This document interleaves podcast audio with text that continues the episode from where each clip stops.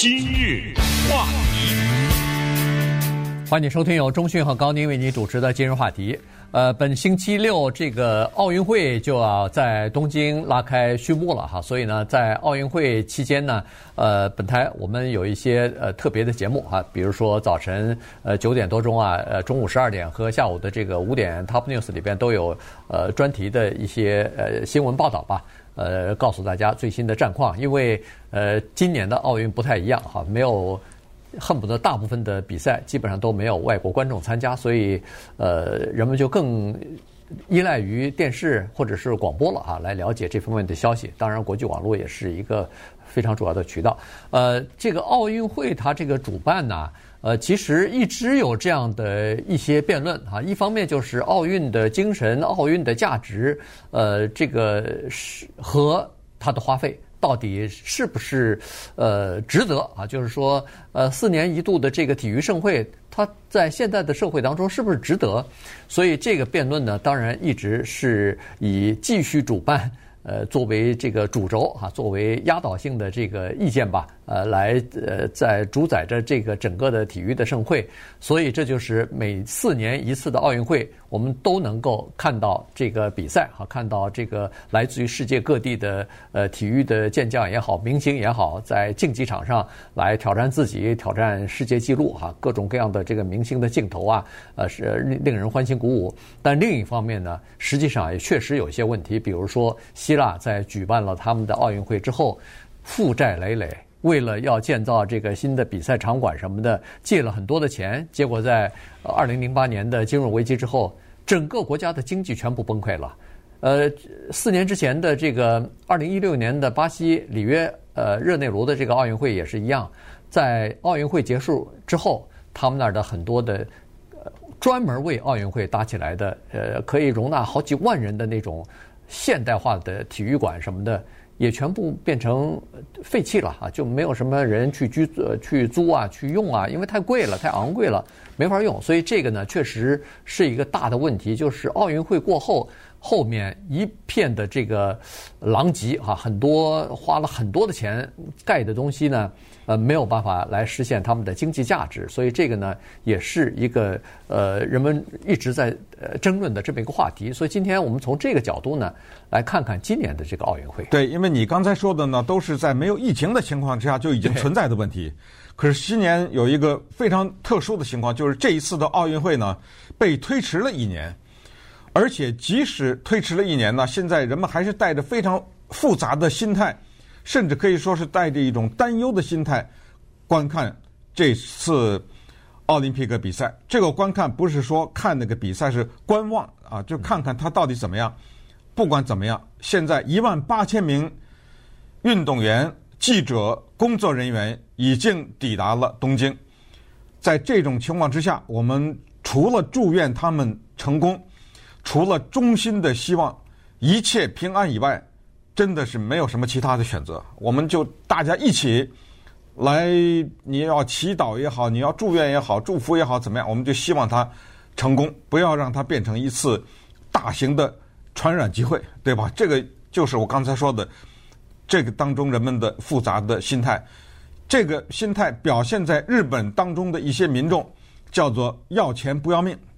一些民众指责政府，包括菅义伟是他现在的首相。嗯，你现在毅然的决定推迟，然后这个冒天下之大不韪，一定要举办这个奥运会，那是因为我们知道你看到了我们国家为此的付出，你不忍心这么多钱花了收不回来，所以你叫要钱不要命。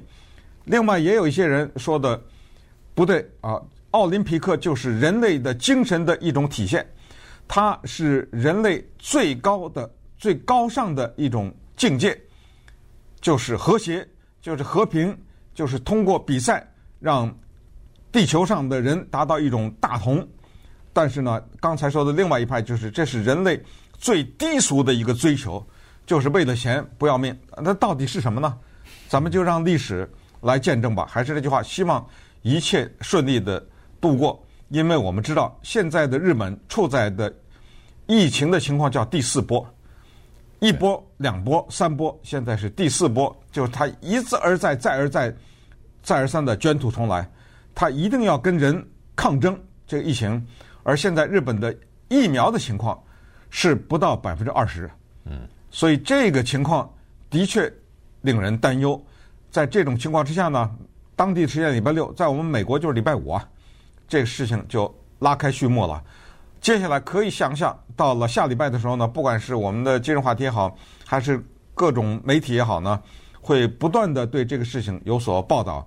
那么今天呢，我们就来看一看最新的，就是即使就在我们说话的这会儿，还是有运动员被查出来有阳性，对对不对？对，现在其实蛮多的了哈。今天早晨我看已经有五十八个人了，就是除了运动员之外，可能也有一些工作人员，呃，就是来自于世界各地的呃运动员，在入境的时候核酸检查都是阴性的。然后呃接种过疫苗，因为现在去的运动员基本上都是要求完全接种疫苗，除了你有非常非常特殊的这个原因，所以他接种疫苗接种率好像是百分之九十九点几了哈，已经非常高了。但是还是今天早上我看美国女子体操队就有一名选手被查出来是这个阳性了哈，呃，然后先是检测是阳性，然后再到医院里边再复查，呃，确诊。是阳性，不过他是没有什么症状哈，年轻孩子十几岁的一个呃体操选手。你没症状，你可以传染呢，对，对不对？可以传染，啊、所以呢，他另外有个队友是和他紧密接触者，所以这两人呢现在已经被等于是隔离了。当然有一个好处就是他们没有症状的话呢，那就说明隔离一段时间以后，因为还有好几天嘛，隔离一段时间以后，他如果体力没有受什么影响的话，他还可以继续参加。但是有一些。呃，有症状的运动员已经说是要就只好退出了，没没法参加了。美国的网球青少年的那个啊，Coco 呃，Golf 嘛哈，呃，他就退出了，而他是一个十七岁的黑人，优秀的一个网球明星啊，没错没错，大家都指着他拿名次，完了他根本没去，他人还没去到日本，他已经查出来了，所以他退出来了。嗯，对，他就那就没法去了哈。所以呢，这个就是这样，就是说。今年的这个奥运会和往年都不一样哈，现在呃说是在今年的奥运会上，第一，呃运动员到底能不能够在这样的背景之下，能够能不能够打破各项世界纪录？原因是我们都知道有很多运动员他是习惯于在万人体育场，在很多人的。众目睽睽之下来夺取冠军的原因，就是那种那种声势，大家呃，就是这种 fans 这种粉丝啊，对他们的这种欢呼啊，对他们的鼓舞啊，其实呃，对一个运动员呃有一个好的成绩是是挺重要的。我觉得几乎是一个至关重要的因素啊，对，对，对不对？你现在大部分的运动员都是面对着空的空旷的这个体育场，就和训练一样，没什么区别哈。所以这个是对运动员的一个挑战。但是更大的一个挑战是对这个日本这一个国家的挑战，就是说这次的这个体育盛会，这次的奥运会，其实它主办的成功还是不成功，恐怕不是完全看运动员打破了多少世界纪录，而是看这次体育盛会到底会不会变成一个超级传染的这么一个，呃，这么一个就是一种聚会吧？哎，对，在这个聚会当中有多少人被传染？因为这些人。如果要是都安全的，呃，这个平安的度过了这两个星期，然后回到各自的国家都没有造成大的感染的话，那我觉得这次的奥运会就算是成功了，对对吧？对，但但是问题就在这儿，就是说一种叫做捏着一把汗的看，你知道吗？就是这种心情呢，太多不确定性。对对，整个这个体育的比赛是一种很大的杀伤，但是这个也是无奈哈。其实。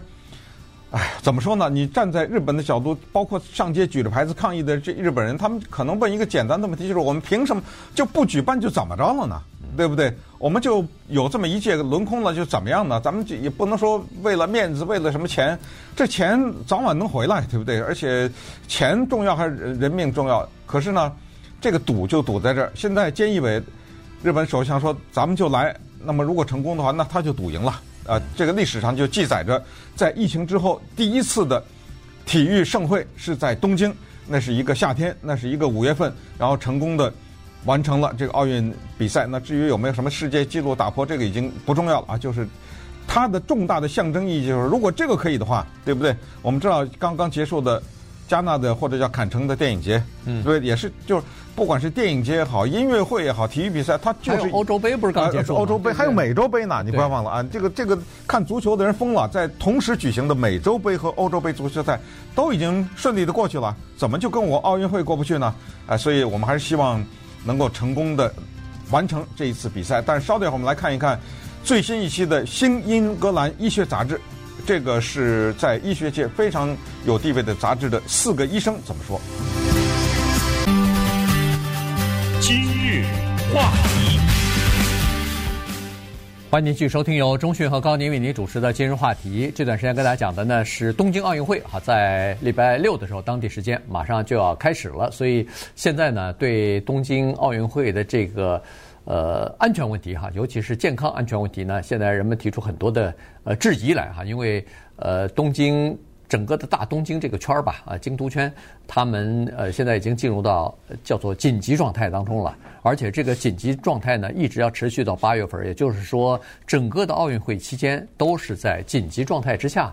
所进行的这个紧急状态，主要就指的就是这个，呃，疫情的影响哈。这个呃，现在第四波的这个冲击呢，又已经到来了，所以情况就是这样。但是日本已经加在这个里头啊，呃，退不出来了。他就是说，呃，进退两难。如果他在两个月之前决定不举办了，那么他会受到世人的谴责，说太这个太没种了，人家运动员。等了四年一次，结果推迟这一年以后，您这还不举办，这不行。但是他现在挺着硬着头皮要办的话，也是受到世人的指责，说是你真是要钱不要命啊，干嘛要办啊？所以呢，他是夹在中间，真的是叫做里外不是人，没办法。但是现在到现在已经基本上停不下来了，必须要办了，因为运动员已经到了。对，运动员已经到了。您这现在再说没有，已经为时过晚了哈。但是，呃，为什么要举办？现在日本很多的，不管是媒体也好，民众也好，都在问一个问题，就是第一，为什么我们要办这个奥运会？第二是为谁办？就是这两件事。但是。两个问题归结到底就是一个字：钱，就是因为钱的问题啊。这个首先你不办的话，首先要赔钱啊。这个是国际奥委会的有规定，你主办城市不能莫名其妙的就推迟啊，就是或者说取消，这是钱的问题。第二，日本说实话在为了这个奥运会已经花了很多钱了，呃，几百亿的花下去，一点钱都收不回来，这个那几百亿打水漂了，谁负责呀？谁谁来管呢？所以。这也是个问题，所以尽尽管怎么样，哪怕是门票我不卖了，可是我还可以卖电视转播权呐。这个电视转播权有很多钱，当然大部分大头可能是给了国际奥委会了，但是国际奥委会他好意思全拿？他肯定也要补贴给呃这个日本一些钱吧，因为有这么大的损失，所以可能就是为了钱。没法不办啊。嗯，呃，之前我们也讲过，这个损失是一系列的啊，包括门票啊，包括任何的纪念品啊，对，呃，包括什么酒店呐，餐就就别别说了哈，就是它是一系列的，简直就是一个多米诺骨牌效应。所以在这种情况之下，说实话，真的让我们觉得心情啊。不知道该怎么形容，因为以往的奥运会，大家谈的是什么 Michael Phelps，哎，什么什么国家能拿多少牌？哪一个运动员叫 Simone Biles？这是美国体操名将啊，黑人对不对？对，哎，能不能再次拿到女子体操全能冠军？冲刺谁谁谁能不能打破什么记录？说实话，这一次日本也想打这种牌，他把那个池江梨花子啊，这是一个二十一岁的日本的女子游泳名将，她刚刚。战胜了白血病啊！对，啊、呃，这个人物呢也是给日本人民打气啊，或者是让日本呢带来一种希望啊。他代表这个，说实话，就在这个奥运会之前，美国呃日本有个化妆品公司叫 SK Two，他专门请了现在当今日本的最有名的导演是枝裕和，或者最有名的导演之一。就拍那个《小偷之家》啊，《海边日记》啊等等，这个导演在国际上一直拿奖的这个电影导演，拍一个五分二十二秒的纪录片，叫做《中间甬道》（The Center Lane），这个是免费的啊，大家愿意的话在 YouTube 可以看一看《中间甬道》（The Center Lane），讲的就是池江梨花子的故事，它是真人和动画结合在一起的，就五分来钟啊，确实是呢，你看到这么一个优秀的运动员，他。得了癌症以后头发全掉光了，然后在这个健身房里面恢复啊什么的，居然他战胜了血癌之后，现在是进入到两项比赛当中，对啊，他都能过关闯将，呃，就过关呃。就什么可以代表可以代表日本队吧参加奥运会？呃，参加奥运会的两项。四四年之前他七项参加了七项这个。而且他是现在世界上女子一百米蝶泳的世界冠军的保持者，还打破了纪录啊什么之类的哈。所以在这种情况之下呢，这所有的这一些正面的东西啊，就都被疫情给冲淡了很多。因为最新的一期新英格兰医学杂志呢，这个是在医学界非有非常有地位和权威的一个杂志的四个学者。其中，以美国明尼苏达州大学的传染病研究中心的主任啊，他叫做 Michael Osterholm，他所代表的这一派人呢，他们对东京奥运会严重的质疑。那他们觉得这个风险特别的大，原因就是我们之前跟大家介绍过的叫 Delta 变异病毒。这个变异病毒呢，它来的更强烈了，它跟之前的新冠。有一个很大的不同，就是过去我们一直说是什么唾液、唾液啊，什么传染，什么保持六尺的距离啊什么的。现在的这个六尺距离没用了，这个叫做空气传染。所以这一下呢，Delta 的变异空气传染，用 a s h e r home 的形容是什么呢？他说就像是一个人在一个房间里抽烟一样，那就几乎所有的人都。难以幸免了，这个不是什么六尺距离的问题了，知道吧？他说烟雾就像那个唾液一样，或或者是这个呃什么颗粒一样，它在空中飘荡哈，所以呢，这个呃传染的距离比较多。他说以前的那个什么用一个透明的有机玻璃罩子隔一下，他说这个已经是过时的科学了，这个已经证明没有办法来。防止那个，因为那个烟它不可能，那个空气它不可能隔隔隔板的上面它不过去，对不对？没错没错，所以这个是以前有误解哈，一一般好像觉得有这个东西挡一挡总是好的，但是在 Delta 之前是可以的，对，但是现在这个传染性比较强，所以呢，他就质疑的是，他质疑的有两点哈，第一，他不是说应不应该办，而是说日本在这方面准备的不足啊，因为他。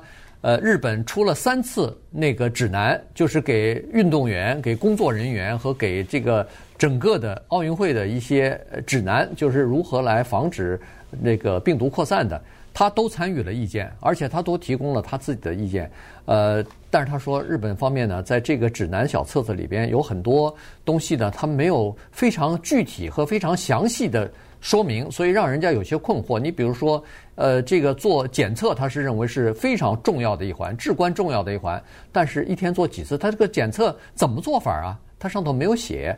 呃，是一天做一次，还是两天做一次？然后如何来跟踪？如何来呃呃，就是跟踪谁跟谁接触了？这些都没有具体的这个做法。那这个就比较困难哈。他就说这这是一方面。另一方面，他说小测。小册子上指南上头没有说，还有一个东西叫做通风。他说通风是一个建筑物里头，比如说现在都是用用冷气用空调。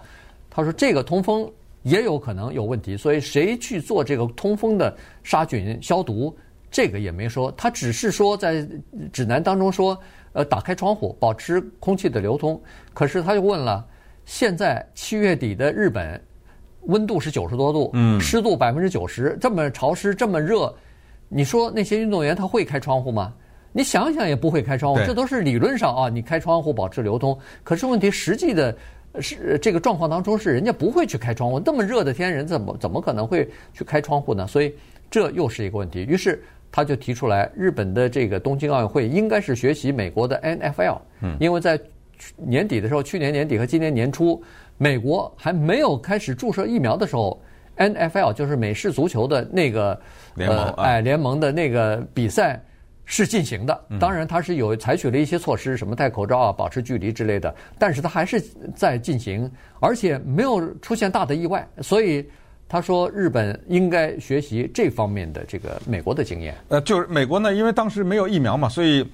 管得非常厉害，大家也知道，不光是美国的橄榄球联盟，美国的篮球联盟不是有 bubble 嘛？啊，对，对不对？对，就全部的隔离，还是能够完成啊，能够完成训练，完成比赛。可是呢，奥运会就是另一个情况了。原因是这样的，首先有一个奥运村，奥运村呢，在任何的一个时刻，因为有些运动员来，有些走，它都是六千到九千人左右。现在的这一次的奥运会，尽管没有观众，但是你可以想象这里面有多少的记者，那都是外国来的，也就算了，他们蹲在这儿。可是当地有工作人员，工作人员很多也不能从海外派，都是当地提供的呀。你打扫卫生的，你还从外国带来啊，对不对？对。还有就是义工，这一说都是上千的这个学术，这些工作人员，这些义工，他们要回家，他回家接触了谁？然后他又带着什么东西回来？记者注意到了，像涩谷和新宿这种地方，啊，东京，这都是很热闹的地方，那简直像不夜城一样，没什么人戴口罩。现在 你知道，疫苗疫苗注射率不到百分之二十，刚才告诉大家，可是到了新宿什么这种地方。什么酒吧间的什么呃热闹的不得了，这一切就给人一种感觉，就是日本呢，好像根本就没有准备好，或者有点碰运气的感觉。可是面对病毒，你可不能碰运气啊，对不对？所以在这种情况之下呢，就产生了对奥运的这种担忧。没有关系，反正礼拜五我们这美国的时间就开始了。那下礼拜的话呢，我们就密切的跟踪啊，把一些新的情况陆续的告诉大家。